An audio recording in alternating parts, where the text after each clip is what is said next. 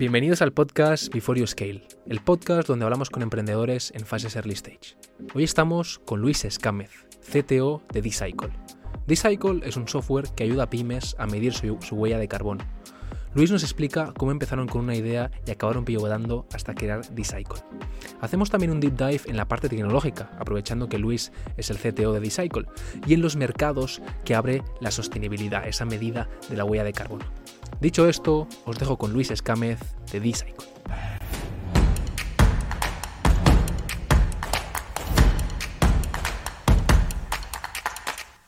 ¿Qué tal Luis? Bienvenido. Eh, bueno, para los que escuchasteis el episodio de Flipit, eh, Luis es referral y, amigo de, Ana. Así que nada, tío, ¿qué tal? ¿Cómo estás? Muy bien, bienvenido al podcast. Gracias, gracias por invitarme. Esto es como queremos funcionar. O sea, Javi y yo queremos ser muy eficientes y queremos que el deal flow nos venga directamente ya de los que os vais recomendando los unos a los Luego, otros. Luis, te pediremos a ti también, no te preocupes. Así que. Ya lo tengo en la cabeza. No, no queremos eh. trabajar en deal de, flow. de momento parece que funciona. o sea. Bueno, tío, eh, creo que es bueno lanzar esto eh, nosotros eh, estamos bastante conectados con el mundo startup, ¿no? Eh, y vemos que el sector de sostenibilidad, etcétera, está bastante hot, ¿no? Entonces, uh -huh. dentro de todo este espectro de sustainability, ¿cómo, cómo ayuda o qué, qué nicho tiene, está targeteando vuestra empresa D-Cycle? Uh -huh. Pues D-Cycle en concreto nos enfocamos a empresas eh, pymes. De nosotros de momento no tenemos ningún sector favorito estamos viendo que todos tienen mucha urgencia de lo que necesitamos, pero básicamente nos dirigimos a pymes, eh, apuntamos a ser la herramienta o el software de gestión medioambiental de referencia en Europa y LATAM para estas empresas. ¿Vale? Cuando dices gestión medioambiental, ¿qué, qué es en concreto? ¿no? Entiendo uh -huh. que es una parte de, ostras, traquear emisiones de, de, una empresa, ¿no? Pero ¿cómo es eso más, más focus? Vale, eh, aquí voy con el elevator pitch. A ver, ¿vosotros sabéis lo que es la huella de carbono? Sí, bueno, un poquito, ¿no? Bien, bien mejor que yo lo de saber, ¿no? Más o menos. Está bastante de moda ahora. Y mm -hmm. Hacemos bastantes proyectos vinculados a sustainability. Vale. Es una obsesión de, de, todas las empresas ahora mismo, ¿no? Cómo mm -hmm. minimizarlas y convertirse o en, o en zero, ¿no? Mm -hmm. O incluso en positive. O sea, Efectivamente. Puedes llegar a compensar. Para eso, lo primero que hay que hacer es medirla. Claro. ¿Sabéis cómo se mide la huella de carbono? Pues es una buena pregunta. Yo siempre he pensado, este numerito. A ver, típico, ¿no? Vas en, en avión, en tren y te salen ahí gramos de CO2, Esa, etcétera, ¿no? Eso, es lo más eso digamos que... que... puede llegar a ser incluso el 1% ¿no? de lo que es la, la, huella. Claro, mi duda aquí es cómo estandarizas todas las empresas, ¿no? O sea, cómo todo el mundo claro. pueda medir eh, del mismo modo. Pues ahí está el problema, ¿no? Eh, la huella de carbono es una cosa que muy poca gente sabe realmente lo que es. Eh, aún menos gente sabe medirla pero cada vez más se requiere y, y se les pide a las empresas. Eh, las grandes empresas están obligadas a, a reportarla. Eh, de hecho, en, en, Baleares, para las medianas, ya también es obligatorio. Eh, y a finales de este año, eh, por ejemplo, todo el sector de logística y de, y de transporte están obligadas también a informar. Pero claro, para medirla y hacerlo, no os podéis ni imaginar el follón que es. Claro. Eh, o sea, necesitas una carrera y unos estudios muy concretos. Entonces nosotros nos ponemos a ver eso y vemos que no solo las metodologías son súper complejas, sino que las soluciones que hay ahora para hacerlo, cuando una empresa quiere medir su huella de carbono, se tiene que ir pues, a un consultor o a una, a una herramienta tipo Sima Pro, que son cosas pensadas para ingenieros medioambientales, gente muy técnica, pero realmente la empresa lo que necesita es medir su huella de carbono, hacerlo de una manera rápida y barata. Y recurrente, ¿no? Porque entiendo que las soluciones de estos consultores te lo mido una vez Efectivamente. Y, y luego ya no, es, no sé recurrente, cómo... cambias tus operaciones, las, las, escalas o lo que sea. Claro. Eh, entonces, pues no, no hay ahora mismo ninguna solución eh, que les dé eso. Y eso es en lo que estamos, en dar una solución que sea rápida, inteligente, simple y efectiva para medir la huella de carbono. Que sea algo casi agradable, una experiencia casi agra agradable. Porque si, si nos ponemos en la piel de, de una empresa, ¿no? Que esto, ¿qué, qué, qué se mide dentro de todo el espectro de la empresa? Por ejemplo, los residuos de la empresa, esto uh -huh. entiendo que es algo que, por ejemplo, no está digitalizado. Entonces, ¿cómo podríais medirlo? ¿no? O sea, Aquí claro, el tema de los scopes, ¿no? Me parece. Ahí está. Sí. Eh, la huella de carbono se divide en tres alcances. La, el primer alcance es todo lo que tiene que ver con combustibles, tanto de transporte como de calefacciones, calderas, etc. Uh -huh. la, el segundo alcance es electricidad Y el tercer alcance es un cajón desastre que no os podéis ni imaginar lo que hay ahí. Otros, otros. otros. Residuos. transporte de empleados, residuos, eh, logística, bueno, un follón. Em, entonces, eh, bueno, pues eso es un poco todo lo que hay en la, en la huella de carbono. Y en lo que nosotros sobre todo nos centramos es que no es en soltarte un número, porque el número no le interesa al cliente. Lo que nos centramos mucho en que eso le abra oportunidades de negocio reales, claro. que le suponga un retorno financiero. Creemos que es la única manera que las empresas van a entender bien esto de la huella de carbono, mejorarla, enfrentarse a ella y al final solucionar el el reto que hay detrás, que es el cambio climático. Yo, o sea, aquí veo la propuesta de valor muy parecida a la que puede tener una consultora. Entiendo que lo que os diferencia a vosotros es la tecnología que le metéis detrás, ¿no? Entonces, Eso es. Vosotros metéis una tecnología que permite hacer esta medición, no sé si hasta la sugerencia también de, de acciones, todo, digamos, desde la tecnología, no sin, el, sin tener un, equipo de consultores que estén midiendo y tomando decisiones. Eso es. Nosotros em, tenemos un software, esto lo hacemos a través de un software, por el simple hecho de que nos enfocamos a, pymes. Para que creemos que para que el sector se descarbonice, tienen que ser las empresas autónomas en la gestión de, la, de este tema de la huella de carbono y su sostenibilidad. Y eso significa darles una plataforma para que ellas solas puedan gestionarlo. ¿En qué nos enfocamos en la plataforma? Eh, tú entras en Decycle y vas a ver tres pasos, tres secciones. Medir, mejorar y comunicar medir toda la capa de recolección de datos, donde ahí tenemos pues, algoritmos de lecturas de, documentos automáticas, integraciones con sistemas, etc. Eh, mejorar recomendaciones para reducir la huella de carbono.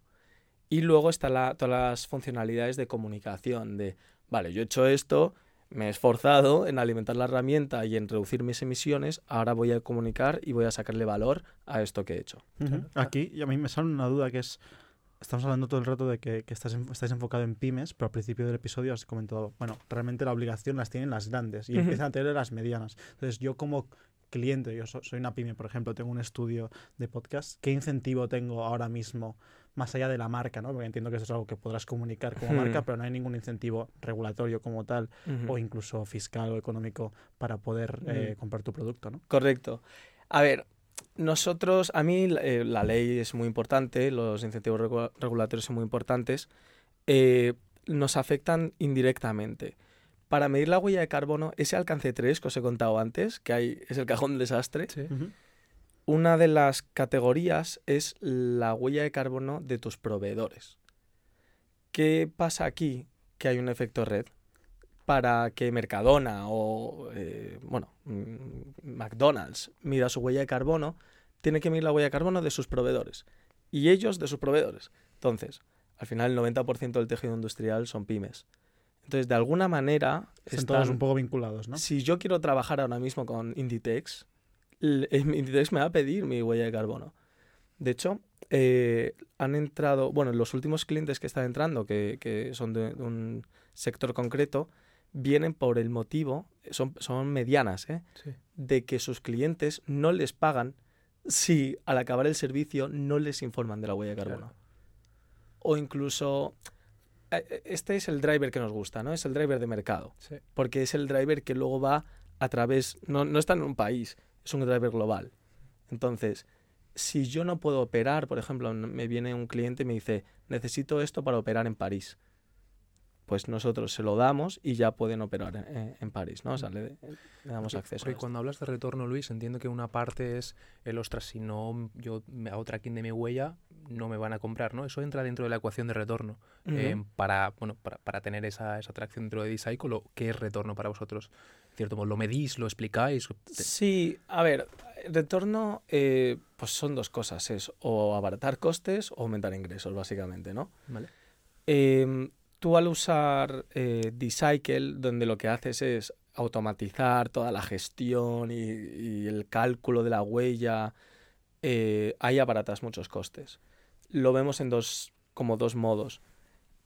Antes de usar Decycle, eh, pues o contratabas a un consultor donde tenías que pagarle mucho, o lo tiene que hacer una persona bastante técnica o senior de la empresa pero usando el software ya te lo, lo, haces tú in-house y además eh, Decycle te guía paso a paso, te lo hace muy sencillo.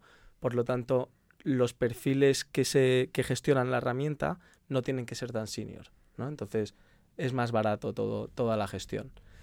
Y luego está la parte de aumentar ingresos, que es que mm, tú necesitas la huella de carbono para mercados, ¿no? Exacto, para algo. Se nota que eras, que eras, consultor, Luis, ¿eh? por un lado, por otro. Uno, sí, dos, hay tres cosas. Estructura, framework. no, pero entonces, en, la parte de aumentar ingresos, ¿cómo? Entiendo que dentro de la parte de comunicación, ¿no? Entiendo que ahí al comunicar que eres ESG, etcétera, luego vas a poder vender más o tus inversores te van a ayudar más. O... Accedes a mercado, puedes acceder a financiación. Por ejemplo, tenemos clientes en, en Italia que para eh, acceder a un crédito se informaban también de la huella año tras año, las, hacían mejores condiciones. Mm. Entonces, claro, es un buen use case. Claro, claro. Al final hay como, eh, o sea, yo lo entiendo, eh, la presión que se está recibiendo para conseguir los objetivos de descarbonización es brutal, ¿eh? O sea, es realmente brutal. Y, o sea, esto es algo bueno para todo el mundo, pero las empresas necesitan ayuda. Estoy pensando, claro, vosotros, vuestra solución es puramente tecnológica como tal, ¿no? Sí. Em, ¿Cómo de difícil es conseguir esa tecnología? O dicho de otra forma, es, es algo que es completamente escalable, por lo que me estás diciendo, a cualquier país seguramente, no, será muy difícil de adaptar. Entonces, ¿cuál es, ¿cómo de real es el riesgo que venga un player de Estados Unidos un player de UK, por ejemplo, con una tecnología similar? ¿Cómo de única es esa tecnología que tenéis? A ver, la tecnología en sí, mm, aparte de los algoritmos de inteligencia artificial el resto no es tan complicado. Son, las operaciones de cálculo son, son más o menos simples. Lo realmente complicado es poder traducir las cientos de metodologías que hay de medición distintas, una en cada país, con sus factores de emisión. eso es una locura. Todo eso estructurado en un, mismo sistema. Entonces, em, eh, competidores de Inglaterra o de Estados Unidos, que hay alguno que es muy fuerte, Persephone para nosotros es un referente brutal, en eh, Europa también tenemos alguno. Pero bueno, realmente nosotros creemos que estamos de camino de ser los más fuertes en España. Eh, si no lo somos este año, seguro que lo vamos a ser. Y queremos irnos a Latinoamérica ya de ya. Hay un factor cultural y de idioma muy importante. Porque estáis en, en, UK también, Francia, en Europa, ¿dónde estáis? Sí, a ver, nosotros tenemos clientes, en verdad, en, eh, o sea, estamos en España, Portugal, Inglaterra, Alemania, Italia, eh, y tenemos en México también alguno, pero sobre todo en España. Em, y nada, la cosa es que queremos pues, ser, los kings del mercado, a ver si... Sí, y, y a nivel de, de, pricing, Luis, o sea, entiendo que hay una parte ¿no? de, de, de software, de, bueno, de, de recurring feed, etcétera, Luego intentáis monetizar también el hecho de que se mejore esa huella de carbono, ¿no? Que cuando se minimiza la huella de carbono entiendo que eso es lo que busca al final el cliente. No sé si intentáis monetizar también por ahí, ostras, si bajáis, yo también... Mm, sí, no, de momento no. Lo que sí que ofrecemos es opción de compensación de la huella de carbono. Eh, y otras gestiones. A nivel de créditos, a hacer un poco de trading entre... Claro, nosotros tenemos controlada y medida la huella de carbono, bueno, nosotros no, nuestros usuarios tienen su huella controlada y medida, y si quieren compensar, lo pueden hacer a través de la herramienta. Pueden acceder a créditos mm, bastante baratos eh, a través de ahí. De hecho, un poco el concepto, si os fijáis, de medir, mejorar, comunicar, es tener centralizado todo lo referente a la eh, gestión medioambiental de tu empresa. Que no te tengas que ir a 2.000 plataformas, que no tengas que entrar al ministerio para inscribir tu huella de carbono, que no tengas que...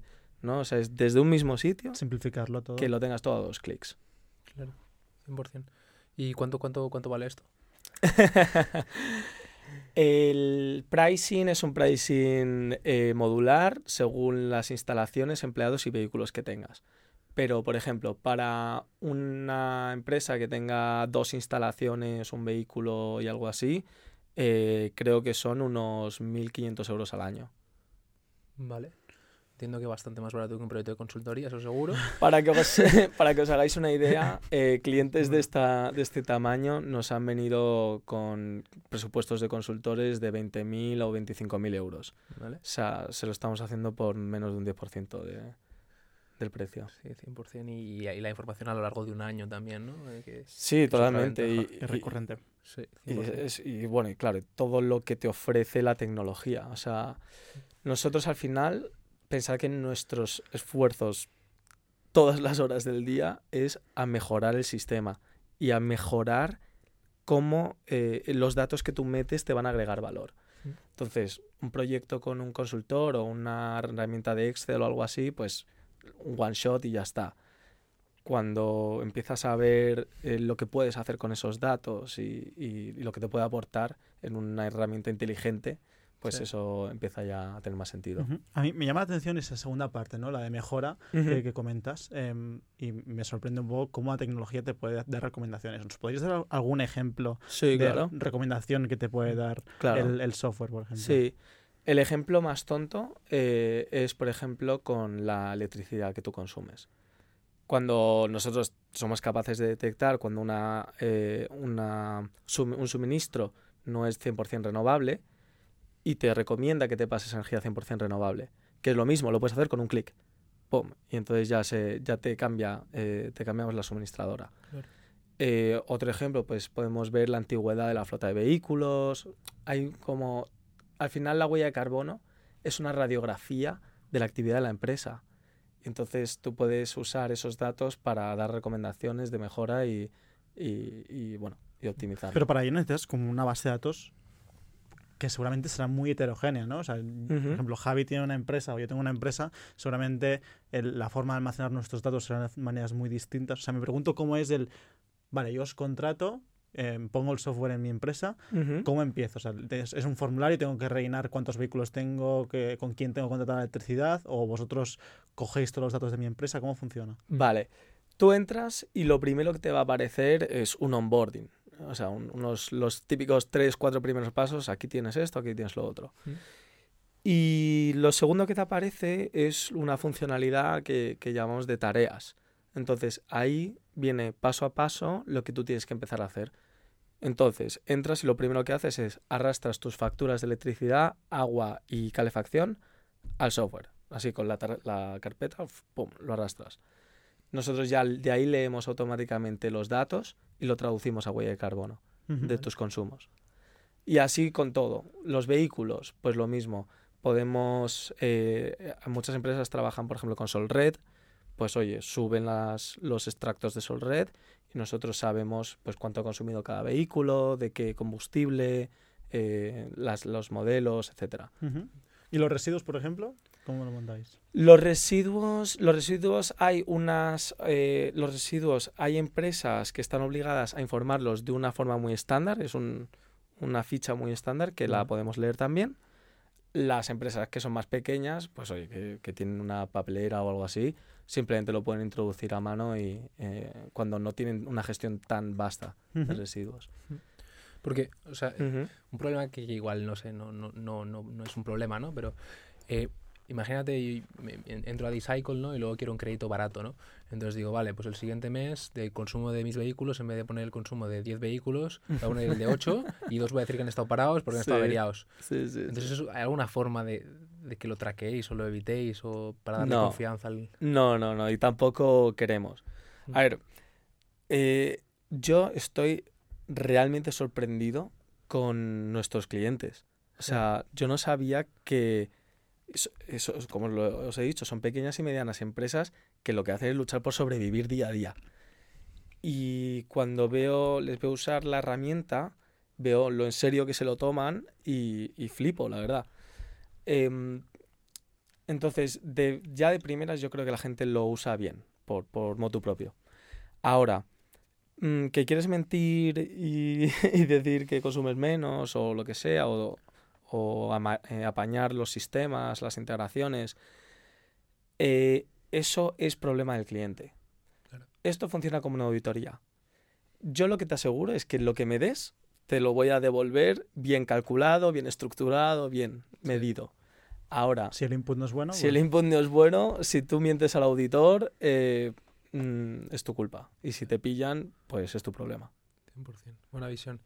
Em, sí, la verdad que, no, sé si tú tienes... A, mí me gustaría, he entendido bastante el producto y ahora me gustaría entender un poco cómo nace este producto. O sea, cómo llegáis a a, la conclusión de, oye, hay que medirle estos datos a, las empresas. Eh, antes, fuera de, micrófonos, nos comentábamos que esta no fue la primera idea de la empresa, ¿no? Y esto es un concepto, el tema de, pivotar, que nos interesa mucho em, y por eso nos gusta entrevistar startups que están ahí empezando, porque el tema de pivotar sucede mucho al principio, ¿no? Claro. Entonces, ¿cómo surgió la idea de Decycle? A ver, es, al principio eh, se llamaba la empresa The Womb, eh, WM, no WOM como en inglés. Em, de la fundaron mis eh, otros dos socios, que son mis dos mejores amigos desde la infancia. Qué bueno. Y ellos eh, lo que crearon era un marketplace, era como una, una, Amazon de mm, productos sostenibles, donde tú comprabas algo y te aseguraba que era sostenible. Entonces, claro, lo primero que tenían que hacer era ver si las empresas que iban a vender por ahí eran sostenibles o no. Y la primera pregunta que hacen es, ¿cuál es tu huella de carbono? Y no lo sabían. Y claro, y nadie tiene ni idea. Y entonces, bueno, pues ahí empezó la cosa y de, esa mismas, de esas mismas empresas que se empezaron a hacer algún focus group y tal, dijeron, mira, es que no solo me lo has preguntado tú, me lo han preguntado mi otro proveedor, me lo ha preguntado mi banco, he optado a una licitación pública, un concurso y me lo han preguntado y no tengo ni idea y no sé cómo hacerlo, ¿no?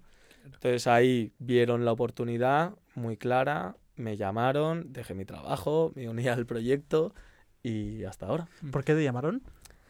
Eh, me llamaron para llevar toda la eh, rama de tecnología y de datos. Mm. Eh, ellos, Juanjo el, es el CEO de la empresa, Jacobo es el CRO, llamamos Chief Revenue Officer, que se encarga de todas las ventas, y yo soy el CTO, que me encargo de la tecnología. Pero no sé si me he equivocado mirando tu LinkedIn, ¿eh? pero yo, pensaba que habías hecho ADE, como, como nosotros. Sí. sí, sí, así es.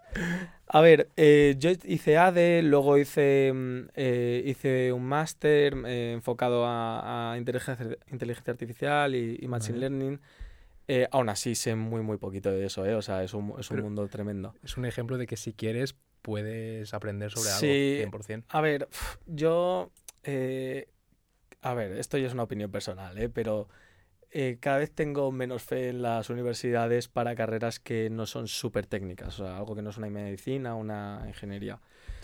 Em, el mundo de la tecnología eh, es un mundo que da miedo si no te has formado en él y tal, pero al final es, yo como lo veo, es un modo de pensar, hmm. es un modo de eh, estructurar problemas, de buscar eficiencias, de buscar eh, cosas en común.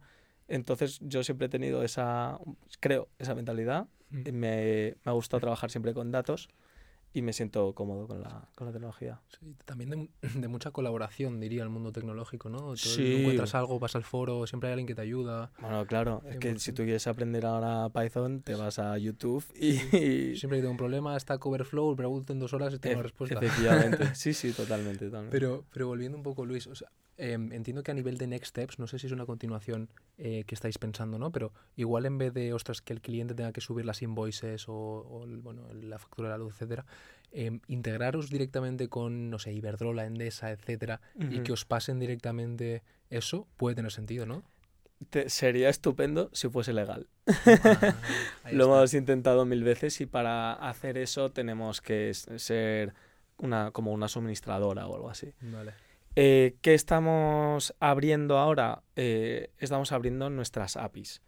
Eh, o sea, todo, todo la arquitectura es en microservicios, pero está, digamos, para, para, poder usarla tienes que tener una cuenta en Decycle.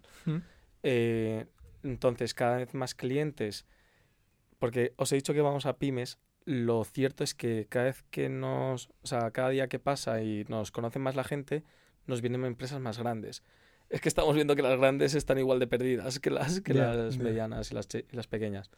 Pero bueno, las que son están más digitalizadas sí que están buscando estas integraciones. Ya hemos construido alguna, eh, con, bebemos datos directamente de los RPs y ahora lo que queremos hacer es un poco estandarizar eso en el producto. Claro, 100%. ¿Y cuántos, a cuántas servís ahora? ¿Cuántas empresas tenéis Tenemos más de 100 clientes ahora mismo. 100 clientes. 100 clientes. 100 usuarios. Por 1.500, ¿no? ¿Has dicho al año? Bueno, 1.500 el que menos. Mínimo, el base case, ¿no? Sí, sí. No, no, nos va afortunadamente muy bien. Eh, porque, o sea, porque hablamos el idioma de las empresas. Claro. Al final ve- sabemos sus puntos de dolor, los tenemos muy identificados y, y no vamos a, a lo que no les importa. O sea, realmente les escuchamos y, y les damos la solución que quieren. Sí. Ujú. Yo, yo me he quedado con, con el tema de, del- de los pivotes que habías hecho. ¿eh? y, Ujú. y me preguntaba, ostras, para desarrollar una tecnología como esta necesitas mucho capital, Eh, ¿no? ¿Tuvisteis que levantar fondos en, en su momento? Sí. Nosotros levantamos en junio del año pasado una ronda de un millón de euros. Em, O sea, por pero- poner contexto, ¿cuándo empezasteis, cuándo hicisteis el, el pivotar, digamos? el Vale, claro. El, el- lo que es el cambiar de idea fue en enero de 2022 del año pasado. Em, cerramos la ronda en junio y... Ay, no, perdón, me estoy confundiendo. Eh, se pivotó en enero de 2021, Vale. ¿vale? Entonces luego, un año después, cerramos la ronda de inversión y ahora... Y seguimos con esa, ese capital y los ingresos hasta ahora. ¿Con quién fue la ronda? Fueron con Angels, Draper B1, Sabadell y Ship2B. Son Ostras. cuatro fondos de... increíbles en España. La verdad es 100%. que son unos inversores espectaculares. Sí. ¿Os ayuda mucho en el, en el día a día? ¿Cómo, cómo- cuál es la relación con ellos? Sí, eh, la relación con ellos es, eh, por un lado nos orientan en el tema eh, financiero, también nos presentan a empresas, nos abren puertas. eh, pues, por ejemplo, el Banco Sabadell eh, le encantaría que Dicycle estuviese operando en el banco para las empresas, del- eh, para los clientes del banco, ¿no? Claro. Em, y bueno, y siempre que tenemos dudas o cualquier cosa, se, se acude a ellos, sí. claro. Eso tenéis como touch points metidos en la agenda con ellos. como Todos los meses. Sí, sí, nos llevamos muy bien con ellos. Esto sobre todo es Juanjo, el Juanjo que es el CEO. Él se, vamos, tiene la relación. Es muy importante tener muy buena relación con ellos y ser honestos, abiertos, cuando hay problemas contarlo, cuando todo va bien decirlo, vamos. Entonces, con ese capital construís ya, o sea, entiendo que habéis construido ya un MVP y con ese capital ya os lanzáis un poco como a empezar a crecer un poco. Sí, sí.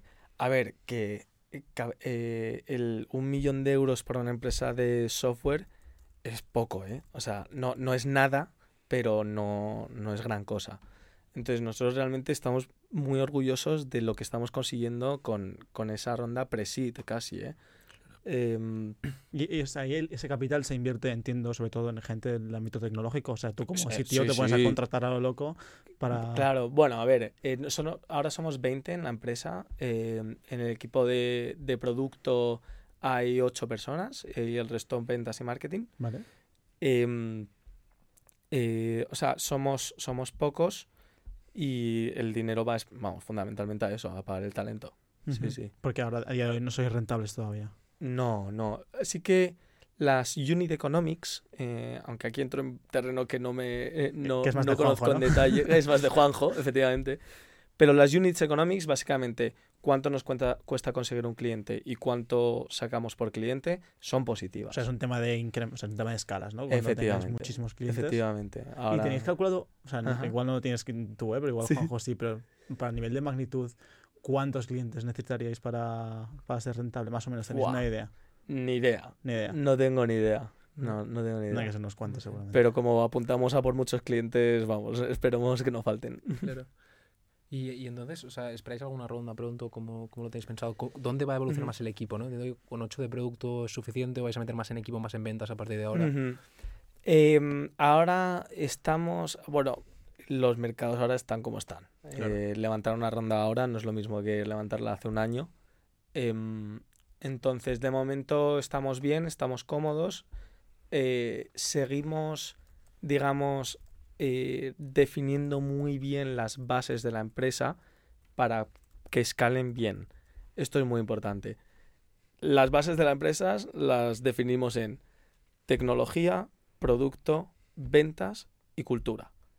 Esas cuatro patas, definir muy bien qué es lo que queremos para luego cuando metamos, cuando se meta más dinero en una serie A o algo así. Que sea una bola de nieve, ¿no? Que, claro, que sea simplemente una cuestión de rodar. Claro. Que no nos pille con nada a contrapié.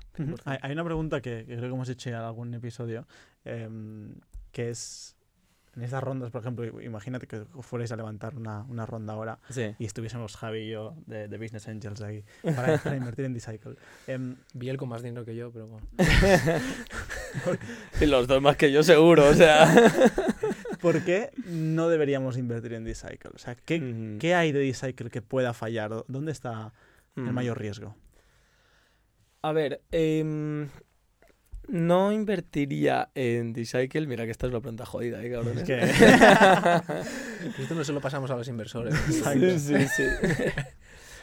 a ver, el mayor riesgo que hay em, es que el, tejido empresarial no adapte o no, no entienda eh, la necesidad real del tema de la medición de la huella de carbono y la medición de los impactos medioambientales de cara al futuro. Eh, en claro, en el norte de Europa esto ya es el pan de cada día, pero vivimos en España donde todavía las empresas están con la digitalización. Fijaos, es 2023, ¿eh? Y ahora les están metiendo esto encima. Entonces, ¿qué es lo cierto? Pues que eh, a, a, las empresas le queda todavía un gran trecho por, por enfrentarse a estos problemas, ¿no? Esto lo comentamos en el primer episodio, si te acuerdas, Javi, con, con Jorge de Mitzi.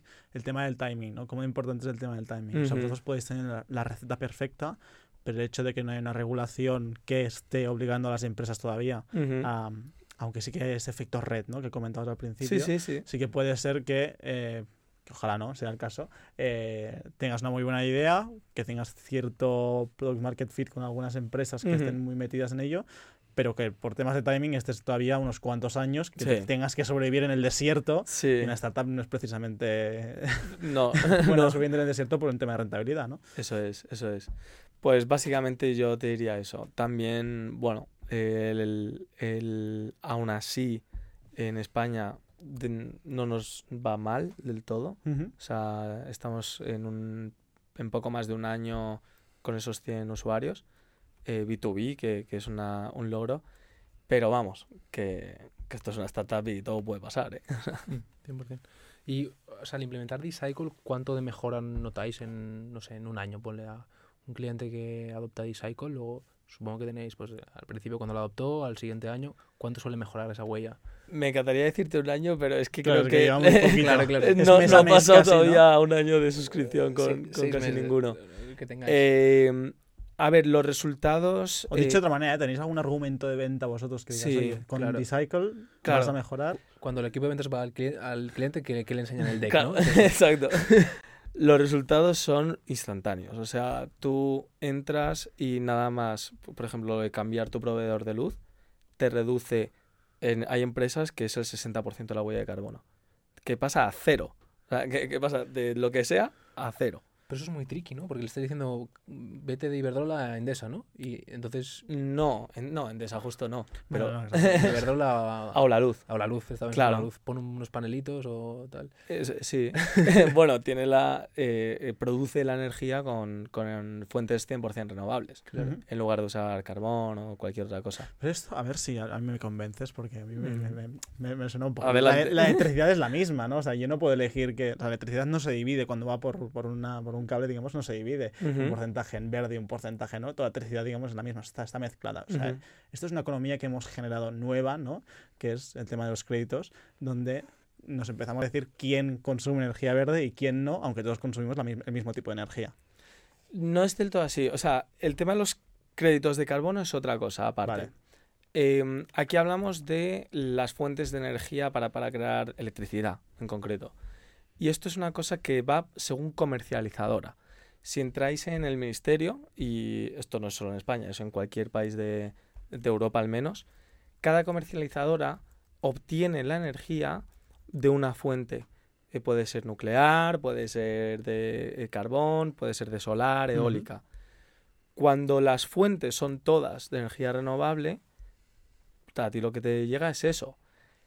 Ahora mismo no, o sea, no te sé decir, no soy súper experto en decirte que hay un cable que viene del molino a tu casa. Por, lo que yo tengo de conocimiento de esto, la red de distribución es única. o sea, no eh, por ejemplo, en el caso de la luz, eh, no es que la luz tenga una red de distribución tirada desde sus fuentes de generación a, a mi casa, digamos, o, a la empresa que, que, que, estéis ayudando, sino que la red de distribución es única, pero pasa que unos se apropian de un tipo de una energía o no en función de quién la, quién la ha generado. pero, pero bueno, me parece interesante que, haya, que la gente se esté metiendo ya cada vez más en el de decir yo estoy o sea, 100% renovable, aunque la energía realmente depende de cómo se haya generado. Ya, la, la, verdad es que la parte técnica no, no la sé, pero bueno, esto es una cosa que mide el ministerio y cada comercializadora tiene su mix energético y ahí le, le asigna lo que es el factor de emisión, ¿no? Eh, cuánto CO2 por kilovatio hora.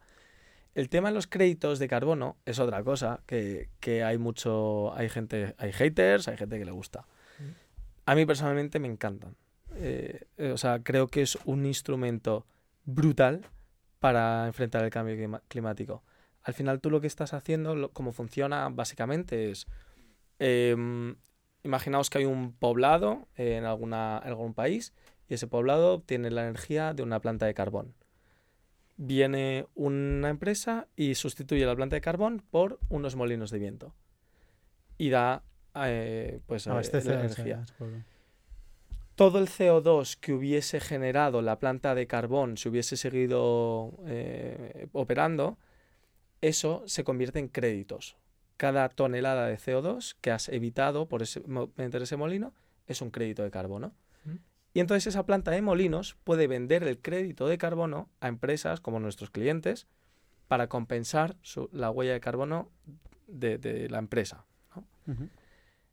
Claro, hay gente que dice, vaya mierda, ¿no? Porque así las empresas pueden contaminar todo lo que quieran, pagar y ya está, y, irse de rositas. Eh, por un lado sí, por otro lado estás creando un flujo financiero mundial eh, a construir proyectos que realmente solucionan el cambio climático, que de otro modo habría sido imposible. Es un incentivo económico a las empresas que igualmente también tendrás tendrán ciertos problemas para ser rentables, ¿no? Em, pues es una ayuda más para que sean Efectivamente. rentables como tal. Y por otro lado, eh, dicen, ah, bueno, no, entonces contaminas lo que quieras y, compras los créditos y ya está. Lo que nosotros estamos viendo en nuestros datos es exactamente lo contrario. La gente quiere pagar menos por compensar su huella. Estás hablando de créditos, estás hablando de, de, de, como de varias fuentes de negocio que tenéis dentro de vuestro propio negocio, ¿no? sí. Y me, me pregunta es, ¿Vosotros cobráis esos 1.500 eh, o los que sean directamente a la empresa o después también comisionáis pues cada intercambio de créditos o el cambio de, comercializadora, por ejemplo? ¿Hacéis algún tipo de comisión ahí también? Eso es, nosotros ahí hacemos upselling desde la herramienta. En el campo de los créditos, dependiendo del tipo de empresa, eh, hay algún usuario que no quiere comprar los créditos tan caros como los tiene el Miteco, por ejemplo, entonces nosotros lo que hacemos es reservamos grandes cantidades de, de CO2. Compras ya por mayor, digamos. Exacto. Y las podemos distribuir al por menor a precio más bajo. Y de ahí sacamos un margen. Mm. Y luego, pues por ejemplo, por cambios de contratos de electricidad, también eh, generamos un, margen. Pero es, un poco tricky, ¿eh? Porque imaginemos, ¿no? Al final yo como cliente vuestro de SaaS me estoy fiando de que, ostras, la recomendación que me dais es que, bueno, si me decís que, tengo, que tengo que ir a la luz es porque la luz tiene menos huella de carbono, ¿no? Mi huella va a bajar si voy a la luz. Pero a la vez estáis ganando dinero, ¿no? Con, con la luz al hacer ese cambio, ¿no? Entonces, es como que, ostras, yo podría pensar como cliente que, ostras, igual me están recomendando la luz porque les paga más o la luz que otro, no porque la huella de carbono de la luz sea mejor. A ver, los datos son públicos como tal, ¿no? Eh, eh, efectivamente, los datos son públicos. Tú puedes ver el factor de emisión de o la luz, pero no solo esa recomendación no solo está en base a eso, también está en base al precio. Cuando nosotros, cuando un cliente, eh, el usuario, decide pasarse a la luz, es porque puede comparar el precio que le ofrece la luz y para él es mejor. Vale, 100%, o sea, es precio y, emisiones las dos. Claro, claro. Vale. Eso es. La, idea de cara al futuro es ir incorporando más de estas, o sea, ir diversificando el negocio de estas, con estas palancas no extras. Pues ah, me encantaría decirte dónde está el futuro de Cycle, pero es que no tengo ni puta idea. O sea... Te voy a hacer la pregunta de otra manera, porque como llevas más la parte de tecnología, ¿cómo ves el reto de ir creciendo, pasando de 100 clientes a 1000 o a, 10.000? A nivel tecnológico, ¿cómo cambia eso el producto? ¿Hay que adaptarlo? ¿Es realmente algo que requiere de mucho CAPEX? O... Sí, eh, a ver, para escalar, digamos, a, a 1000, 2000, 10.000 usuarios, eh, o sea, la, verdad es que no me estoy imaginando, no, estoy viendo ningún blocker grande, porque eh, los algoritmos de cálculo son los mismos, eh, los, la infraestructura está preparada. Em, digamos que a lo mejor la barrera más. Porque vosotros no almacenáis como tal los datos, entiendo, ¿no? sí. Bueno, de cierto modo, si no, la gente tiene que introducir todos estos datos. Sí, sí, almacenamos. Pero, pero somos una herramienta de, en cloud. Que ahora mismo tener, almacenar datos en cloud y, tener una, un software en la nube mm. es muy barato. Es que muy barato. Y cómo, ya que llevas la parte tecnológica, ¿no? Normalmente no, no solemos traer en plan gente CTOs, ¿no? Sí. Entonces vamos a aprovechar eh, ahora que te tenemos. Javi eh, está ya, bueno. Dios está mío, estoy acojonado ahora mismo, tú. no, a ver, a nivel, a nivel de tecnología, ¿no? O sea, me dices si, si me dejo algo para entenderlo un poco mejor, porque creo que nos, nos vendrá bien hay una parte que es leer documentos, ¿no? Que entiendo cuando suben el documento, pues hacer el, a, través de OCR o como sea, sacar la info, ¿no? OCR, sí. ¿Vale? Luego otra que es la interfaz, ¿no? De, ostras, visualización para, para el cliente y tal. Y luego una de cálculo a través de los datos que se saquen del output, ¿no? Que es lo que enseñáis en la interfaz. Y luego la parte de infra del cloud, ¿no? ¿Hay algo más son, he dado como cuatro elementos. ¿Creo hay algo más tecnológico que nos dejemos, que no, que no veamos? Eh, no, es básicamente eso. Son eh, funcionalidades de lectura de datos, que puede ser de documentos o, como te digo, ahora estamos trabajando en las, esas apificaciones, en las integraciones. Eh, luego tenemos toda la máquina de cálculo que la llamamos The Engine. de hecho, es un motor de cálculo brutal. De hecho, creo que es el más avanzado de Europa, es, es espectacular. Em, y luego toda la capa de visualización, efectivamente. Está eh, bueno, desde los dashboards que generamos a los informes automáticos, etc. Y luego, eh, bueno, The Engine también se ocupa de algoritmos de recomendación, cuando hacemos esas recomendaciones de, de, cambios en las cadenas de suministro o algo así. Pero ¿cuánto diferentes son las facturas que os llegan por de diferentes proveedores? Porque no darán la misma muy, información. Muy diferentes, muy diferentes, sí. Eh, al final, y esto, eh, para quien esté construyendo algo de cero, es algo muy importante de entender.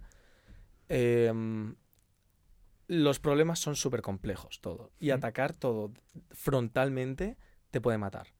Entonces, en este ejemplo de las facturas, eh, ¿cómo hemos hecho? Pues oye, vamos a ver cuál es el mayor eh, proveedor de luz de España o de nuestros propios usuarios qué es lo que más tenemos. Entonces vamos uno a uno. entonces primero leemos este. Bien, ahora Naturgy. Ahora no sé qué. el que más volumen tiene menos, así renta más. Claro, y también es que hay que alimentar la máquina para que aprenda. claro, 100%. 100%. Hmm. Vale. Qué bueno. Oye, a mí me gustaría saber un poquito más sobre su día a día en, la empresa, porque yo, o sea, hablamos mucho con, con, igual más con CEOs o con founders, y hmm. hay como la, la, fama, ¿no? De que, pues, casi un, fundador de una empresa no duerme, casi. Está todo el día, em, incluso los fines de semana trabajando en ello y, tal. ¿Cómo es la vida de un, de un sitio? ¿Consideras que es muy distinto a nivel de lifestyle como tal tu vida de la de Juanjo, por ejemplo? O, de, o, de, o la tuya antes en Iguay, en consultoría, con la de ahora. ah, bueno. bueno, no te creas, ¿eh? En Iguay no dormía tampoco, he trabajado fines de semana, o sea... Eh, no, la, la, vida no, no, cambia tanto por CTO, CEOs, tal, es... Los fundadores de una startup, claramente hay un sacrificio enorme. Eh, el día a día, pues, a ver, yo me levanto a las 7 de la mañana y empiezo a trabajar y estoy trabajando pues hasta las 8 o 9 de la noche, varios fines de semana también, o sea, pero claro, es que eh, te vas a trabajar con una sonrisa en la cara que, que da gusto, o sea, o esta mañana pues hemos tenido que ir a Fuenlabrada a visitar a, a un posible cliente, luego volvemos, o sea, hemos estado en lanzadera eh, seis meses, las experiencias que estoy viviendo con, emprendiendo es que es, es, una cosa alucinante. O sea, no, no lo cambiaría por nada del mundo. Y a nivel de tu día a día, muchas veces discutimos con Javi cuál es la mejor manera de distribuirnos el día. Javi y yo siempre, Javi siempre hace la broma de si algún día monta algo, va a trabajar dos horas por la mañana, después se va a ir a correr una media maratón, después va a volver, comerá, después leerá un libro, después se volverá a meter a trabajar. alguna, alguna hora más habrá que echarle al proyecto. Pero ¿cómo te organizas? ¿Eres más de me pongo a trabajar y, y estoy todo el día o, o, te vas poniendo como pausas y las dedicas a otras cosas de tu vida? Eh, yo me, me, pierdo mucho en el ordenador, o sea, puedo estar delante de la pantalla. Básicamente, llegamos, tenemos una daily de 15 minutos, los, el equipo de producto, eh, y luego nos podemos, yo me pongo a trabajar en mis tareas, siempre surgen cosas, tengo que ayudar en un lado, me llaman de ventas, me llaman de, de, o sea, de cualquier lado. Eh, paro para comer, siempre me echo una siesta, 20 minutos. Eso es. imprescindible y luego vuelvo y sigo trabajando, gimnasio por la noche y a la cama. Pero eso, entonces estás en remoto siempre, ¿o cómo lo haces? No, no, siempre. ¿Tienes los sofás ahí en la oficina? siempre en oficina. Es que, es que al, metro, o sea, voy, voy en metro a mi ah, casa y vuelta 10 minutos tardo, ¿sabes? Entonces, sí, sí, sí. Ostras, sí, sí. Yo de la de la siesta es algo que he hecho en falta, que no puedo estoy trabajando. Pero es yo lo haría ¿eh? es fundamental, sí, sí. sí. Yo creo que es una, es una inversión lo que decís, ¿no? Es como, como comprar Dicycle o como pagar Dicycle, ¿no? Es un retorno de tal. Pierdes, 20, pierdes 20, minutos, pero luego estás ahí enfocadísimo. Sí, sí, sí. te, pones, te pones el... Bueno, el documental de las 2 no, porque empieza a las 4. Pero... ¿Cómo se lo sabe, eh? Sí, sí. No, entre semana es... El, pedrerol te pones ahí. La ruleta, la ruleta. Oye, eh, también una pregunta que, que nos gusta hacer eh, ya para ir terminando, que es para entender todavía más cómo puede ser, ya no el día a día, sino en cuál es, dónde está el foco ahora mismo de D-Cycle, ¿no? Que es cómo va a ser tu, próximo lunes, ¿no? El próximo lunes, eh, ¿cuáles son los objetivos que te planteas para ese día? ¿Cuáles son los objetivos que te planteas para esa semana? ¿En qué estás trabajando? Pues ahora mismo, bueno, justo el lunes tenemos una reunión muy importante con eh, una de las mayores energéticas de Portugal que están interesadas en, en ver si pueden ofrecer Decycle a sus, sus clientes también. Entonces, pues obviamente es otro fin de semana que me toca trabajar, prepararme muy bien esa reunión y, y, listo. Pero bueno, eso es una cosa de, de, detalle el lunes. El foco que tenemos ahora mm. em, es en dos. De hecho, incluso hemos dividido los equipos así para enfrentarnos a, a, a ese foco. Un, por un lado es mejorar the engine, eh, que mida más, que mida mejor, que mida más automático, más rápido. Y por otro lado, el otro equipo que lo llamamos eh, Easiness, que es un equipo enfocado solo en los dos clics, a que todo sea más cómodo. Efectivamente. Y ya mm. está. Entonces esos son los dos, los dos focos. Muy bien. Y ahora eh, la pregunta del millón, ¿no? ¿Quién, tiene que venir el siguiente episodio a hablar con nosotros? vale, bien. Bueno, pues os voy a decir que venga mi hermano. ¿Que no tu hermano? Sí, sí. ¿Qué está montando tu hermano? Pues mira, tío, mi hermano, eh, que está como una cabra.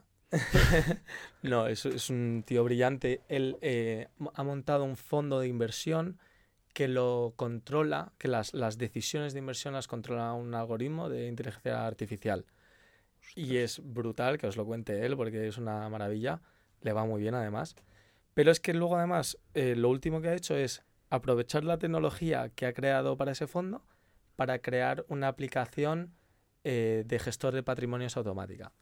Entonces, pues la gente se baja la aplicación, se integra con todos los bancos, todos los fondos de inversión, une todo en un mismo sitio y la idea es que a futuro los algoritmos te puedan decir cómo gestionar bien ese patrimonio. Vamos a dejar de leer a Warren Buffett, ¿eh? Vamos a Vende la casa de Alcobendas, compra no sé cuántos stocks de Tesla. ¿Y bate al índice o no? ¿Cómo, eh, pues... No, no, esto se lo preguntaremos a la curiosidad. bueno, ha salido una carta de inversores muy, muy chula en LinkedIn. Se llama, el fondo se llama Paradox Equity Fund. Sí Y es, es, muy interesante, muy interesante. Muy bien, pues desde aquí retamos, ¿cómo se llama tu hermano? Carlos. Carlos, Carlos pues venga, Carlos de Paradox. Y le entrevistaremos pronto en, en Before You Scale. Apuntadísimo. Pues nada, Luis, un placer, tío. Ha estado muy bien, hemos aprendido mucho del mercado eléctrico, sobre sustainability, sobre todo. Y la parte tecnológica, que no es algo que no lo tocamos tanto. Y a mí me gusta preguntar, ya lo sabes. Luis está ahí metiendo dentro. Él será el futuro sitio de, nuestra empresa. muy bien. Oye, eh, pues nada, Luis, un placer tenerte en el Muchas podcast. Gracias. Hablamos. Que vaya muy bien. Adiós. Chao.